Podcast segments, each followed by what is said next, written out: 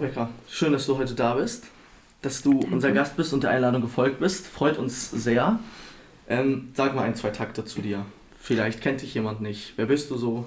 Ja, ähm, genau. Ich bin Rebecca Ferderer, ähm, bin verheiratet ähm, mit Tobias Ferderer, habe mittlerweile vier Kinder. Genau, und ähm, bin schon Gemeindemitglied seit ähm, ja, 2000 sieben habe ich mich taufen lassen, aber ähm, ja, ich bin mit meinen Eltern schon seit äh, seit ja, du denken kannst, seit Urzeiten. Quasi seit Geburt an hier, hier, in diese Gemeinde mitgekommen, genau. Cool. Wie kam es bei dir zu Taufe und zur Bekehrung? Ähm, ja, also ich habe, ähm, wie gesagt, von klein auf halt auch schon immer von Jesus gehört, also von meinen Eltern viel mitbekommen, Kinderstunde, alles mitgemacht, Jungschatini. Ähm, genau, und äh, irgendwann ähm, hatte ich mich auf einer, ähm, ähm, ja, so, so eine Art Entdeckerwoche, ähm, wie, wie sie bei uns haben, Ja. nur in einer anderen Gemeinde, Ja. ähm, bekehrt. genau, und irgendwann wusste ich, es ist ein Gehorsamschritt. Ich hatte auch ähm, ja, irgendwie eine schwere Zeit in, in meinem Leben, als ich ähm, ungefähr ja, 13 Jahre alt war. Und ähm, da habe ich mich ziemlich viel mit äh, Gottes Wort beschäftigt, ähm, viel gebetet, viel ge geweint. ja, ähm, und äh, da wusste ich dann, dass ich mich auf jeden Fall taufen lassen möchte, weil, ähm, ja, weil es ein Gehorsamschritt ist und weil ich auf jeden Fall den Weg mit Jesus weitergehen möchte und dann steht da dem auch nichts im Wege. Ne? Mhm. Schön. Welche Zeit ist dir denn so am, am meisten hängen geblieben? So, du hast gerade von der Kinderwoche erzählt, Jungschatini warst du, Jugend bestimmt. Was war so die beste Zeit? Oder an welche erinnerst du dich vielleicht am meisten?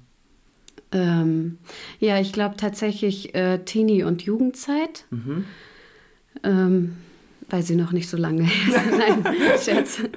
ähm, nein, also wir hatten wirklich eine wunderschöne Teenie- und Jugendzeit. Wir waren eine sehr große Gruppe.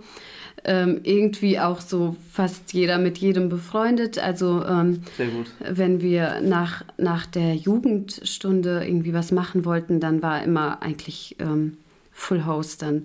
So, also wir, wir waren ziemlich oft ähm, hier bei den Apps zum Beispiel Mhm. ähm, Carina und André.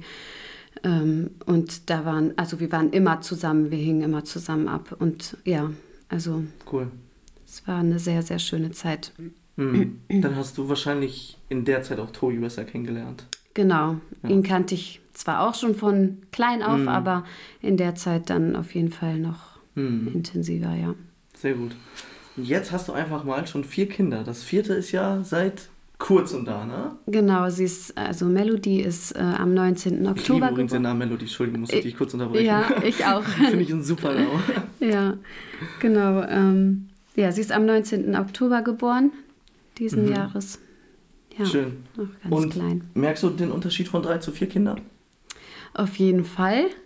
Und äh, ich hätte jetzt auch so ganz spontan gesagt, oder was heißt spontan, aber ich hätte jetzt, glaube ich, gesagt, von drei auf vier war die heftigste Umstellung, Okay, aber nicht unbedingt wegen unserer kleinen Melodie, sondern wegen dem dritten. Der macht nämlich, ja, ich glaube, ähm, er merkt jetzt, dass er nicht mehr der Kleine ist und äh, ja, Eifersucht spielt da, glaube ich, eine große Rolle bei ihm. Weil ihr habt ja zwei Mädels und der dritte ist ein Junge, ne? Genau. Es ist dann dieses Syndrom, dass man irgendwie merkt, man ist nicht mehr so der Kleinste, der im Mittelpunkt steht, ne? Ich glaube ja.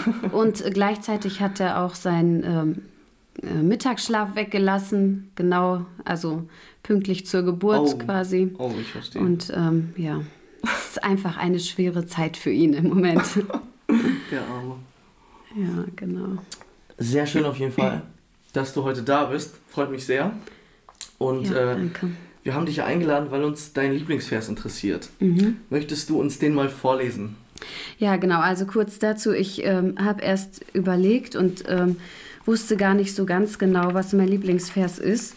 Ähm, als Kind hatte ich einen Lieblingsvers, aber ich weiß jetzt auch nicht genau warum. Ich glaube eher, weil ich ähm, ein Lied zu dem Vers äh, besonders schön fand. Mm. Ähm, und im Moment, ich habe ziemlich viele Verse, die ich einfach sehr, sehr mag. Aber mir ist ein Vers ähm, ähm, eingefallen, der mir in einer, ähm, in einer Zeit ähm, oder in einer sehr langen Zeit ziemlich wichtig geworden ist. Ähm, das ist der Vers aus 2. Korinther 12, Vers 9. Ich lese den einmal vor. Und er hat zu mir gesagt, Lass dir an meiner Gnade genügen, denn meine Kraft ist in den Schwachen mächtig. Also er, der Vers geht noch weiter, aber vor allem dieser Abschnitt ähm, war mir, ist mir sehr wichtig geworden. Das ist ein Hammervers. Hier ja. habe ich letztens noch mit jemandem drüber gesprochen. Warte, ich sag dir wann? Um 27 mit meiner Schwester. Weil ich das okay. gerade an dem Tag wieder voll erlebt habe. Perfekt. Und jetzt okay. erzählst du uns ja. den Vers. Cool. Ja, genau. Was, äh, wenn ich fragen darf, war das für eine äh, längere Zeit? Du meinst, das war eine längere Zeit, wo er dir wichtig geworden ist. Was war das für eine Zeit und wieso ist er dir da wichtig geworden? Wieso dieser Vers? Ja, genau. Ich ähm, vor sechseinhalb Jahren hm. ungefähr ähm, war ich äh, schwanger und äh, lag im Krankenhaus. Zwei Wochen ungefähr. Ähm, und es sah eigentlich echt ähm, nicht gut aus, dass die Schwangerschaft erhalten bleibt. Und ähm, es wäre sehr, sehr hart für mich, weil ähm, ja, wir haben uns ähm, auf jeden Fall dieses äh, Kind gewünscht. Das war das ähm, erste.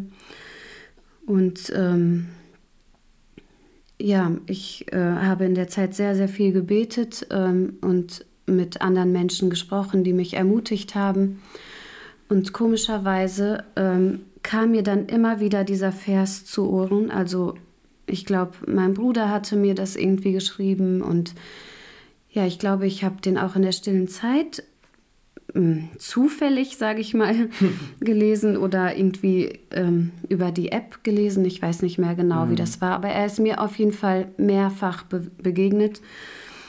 Und ich muss sagen, dass ich ähm, ja irgendwie, äh, er hat mich nicht ermutigt, sondern ich war eigentlich so, äh, dass ich dachte, ich möchte das gar nicht hören, mhm. weil ich gedacht habe, Gott möchte mir zeigen, seine Gnade genügt und du brauchst gar nicht diese Schwangerschaft, du brauchst das ah, Baby nicht und okay.